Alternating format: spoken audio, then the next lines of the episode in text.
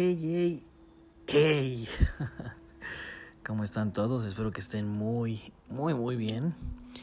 Hoy estoy grabando en el jardín de mi casa. No sé si alcanzan a escuchar, mi vecino está tocando la guitarra. Em, si escuchan un perro en algún momento ladrando, bueno, pues ya saben que estoy en el jardín. Trato de hacer estos videos, no estos videos no, estos audios lo más natural posible. Entonces, pues bueno. Hoy, hoy se me antoja tocar un punto que, que creo que a todos nos ha afectado en algún momento. Los que vieron también mi video de IGTV y vieron la encuesta que subí a, Instagram. Eh, es un tema que a todos nos pasa, ¿no? Ese, ese cuando te rompen el corazón, ese cuando te hacen daño, cuando te hacen mierda. Ah, cuando nos hacen basurita. Y lo más difícil de, de todo eso es que después de ese golpe tan duro, hay que aprender a levantarse, hay que levantarse rápido relativamente, porque la vida sigue, o sea, el planeta se sigue moviendo y aquí no pasa nada, ¿no?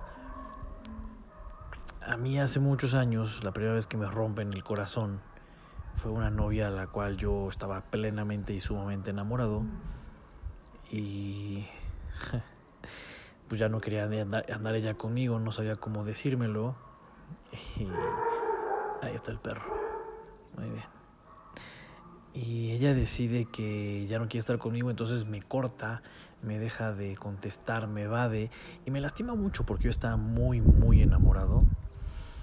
Entonces sí fue un tema complicado, ¿no? En esos momentos en que la vida te sientes que te, que te está tragando y no te escupe ninguna pinche playa, son, son momentos bien difíciles, ¿sabes? Eh, que sientes como, pues no hay nada por más, o sea, que puedas vivir, ¿no? Por que dices, pues ahora qué, ¿no? ¿Qué, qué sigue? ¿Qué, ¿Qué me motiva? ¿Qué me, ¿Quién me motiva? ¿Quién me lleva? ¿Quién me hace sentir que soy lo más importante para esa persona, ¿no? Y lo más cagado de todo, ahí viene Parker a saludar, pero sí, lo más cagado de todo es, nos olvidamos de nosotros mismos, de que esa persona somos nosotros mismos, ¿sabes? Esa persona que tenemos, que, que tenemos que, que, sentirnos que nos impulsa día a día, que nos motiva, que nos llena de, de amor, que nos, que nos aprueba, nos desaprueba, nos regaña, nos motiva a ser mejores y más chingones cada día, somos nosotros mismos.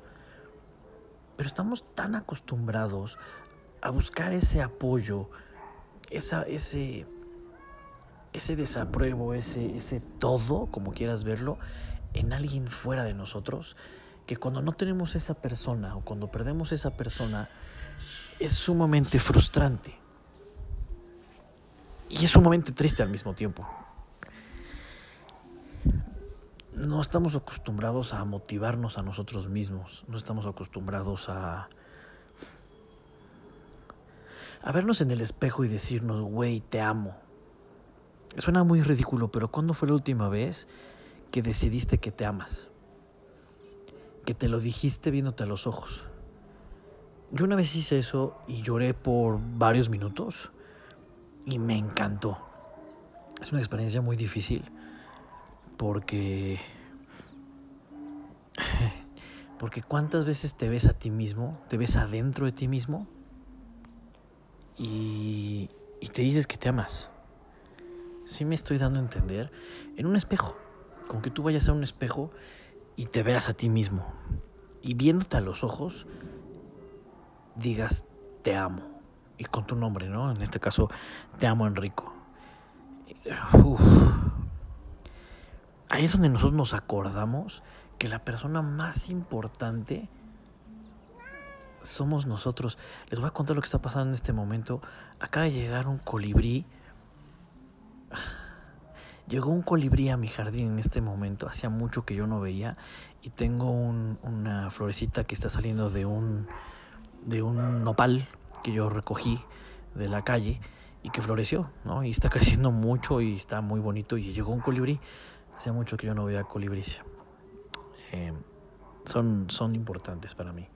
En fin, así. Entonces, el tema de cortar, el tema de lo cuánto una persona nos puede lastimar, sí tiene un poco que ver, creo que también en la parte de qué tanto dejamos que nos lastimen, qué tanto nosotros em, no vimos señales o no nos dimos cuenta, o tan solo era necesario que nos lastimaran, ¿saben? A mí en, el momento que me lastimaron, cuando era pues, chavo, bastante chavito, yo me di cuenta que necesitaba que me lastimaran. Al día de hoy me di cuenta. Porque necesitaba madurar, necesitaba crecer, necesitaba aprender diferentes cosas. Después de muchos, muchos años, y se los puedo contar que no tiene más que unas semanas, yo le escribí a esa exnovia, la de ese entonces, y le mandé un audio de ocho minutos, me mamé, diciéndole todo lo que yo había sentido y lo que había pasado en ese entonces. Y después le expliqué, este es un audio que espero que escuches, es, no te estoy reclamando absolutamente nada, tan solo te estoy contando lo que pasó y cómo me sentí. Vi que lo escuchó y después de un rato ella me, me mandó un audio, muy bonito audio, la verdad es que muy bonito audio. Y en la parte del audio, un audio de 5 o 6 minutos, ella me decía, me siento como una cabrona. Y lo único que siento en este momento es que siento que te debo pedir perdón. ¡Wow! Me pidió perdón después de muchísimos años. Y para mí fue un cierre de ciclo de muchos, muchos años. Fue impresionante lo que yo sentí en ese momento y la gratitud que yo tuve con ella. Irónicamente, después de unas semanas yo me la encontré apenas y nos abrazamos, ¿no? Le dije, oye, ¿cómo estás? Espero que estés muy bien. Sí, estoy súper bien. Nos vimos en, ¿no? en un, viendo un partido de fútbol. Ella tiene novio eh, y está muy bien. O sea, eso de cerrar ciclos es bien importante. Y muchas veces nosotros dejamos ciclos abiertos por años, por años, y nunca los cerramos. Y nunca nos perdonamos, que es lo más importante y lo más triste de todo. Nunca pedimos perdón por las cosas que nosotros nos hicimos a nosotros mismos. Em, no sé si me estoy dando a entender o, o, no. ¿Qué pasaría? Y de verdad lo digo, ahorita me entré un poco a, la casa. Ah, ¿Qué pasaría si nosotros tomáramos todo lo que está en nuestra vida como una experiencia única que únicamente nos está guiando a algo que viene, algo más grande. Sé que es muy difícil hacerlo. Creo que con la madurez, con el tiempo, lo vamos haciendo, lo vamos desarrollando. Al día de hoy yo sé que esa relación en ese entonces que me lastimó tanto, me ha ido preparando para ser mejor persona, para ser mejor pareja, para saber ver cosas diferentes que en ese momento yo no veía, que en ese momento yo lo único que quería era eh, terminar rápido de estudiar y casarme. Em, con esa persona, por supuesto, ¿no?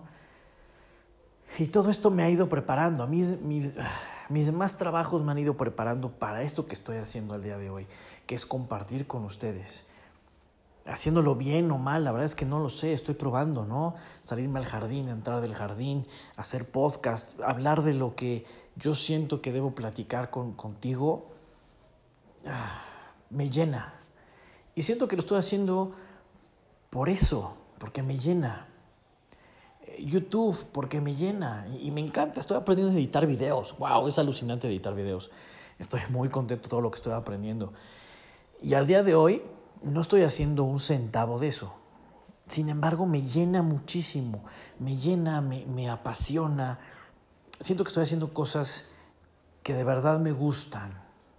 Y tuve que dejar muchas otras que me gustaban en su momento, que me dan una seguridad mucho más grande. Pero creo que es lo mismo con una pareja. ¿Hace cuánto no estás solo o no estás sola? De verdad, póngase a pensar eso. ¿Hace cuánto no disfrutas de tu soledad en tu soledad? El no salir con otra persona, el no salir con una niña, el no salir con un niño, el estar tú. O abriéndote a conocer personas sin tener una relación también puede ser. Pero ¿hace cuánto tiempo no estás contigo mismo, contigo misma? ¿Hace cuánto no disfrutas lo que a ti te gusta? Comerte un helado, ir al cine. ¿Cuántos de ustedes han ido al cine solos? Yo soy fan de ir al cine solo, lo disfruto muchísimo. Y lo sigo haciendo. Hay veces que me voy a las 11 de la noche al cine y soy fan. Me la paso muy bien conmigo mismo. Y a veces, yo casi siempre, todo el tiempo, eh, casi siempre, sí, pues sí, casi, casi siempre, la mayor parte del tiempo estoy solo y estoy con Mia y estoy con Parker, pero estoy solo y es verdad he descubierto esa gran capacidad de poder hacer lo que tú quieras y que todo es posible y que los sueños se destruyen y cambian y que no siempre tu sueño que, va, que tienes hoy va a funcionar en tres años. Sin embargo, el que tengas en tres años va a ser el adecuado para ti, así como tu pareja, así como tu trabajo. A final de cuentas, recuerda que si estás en un lugar que no te gusta, si no estás con la persona que amas, muévete, porque no eres un árbol.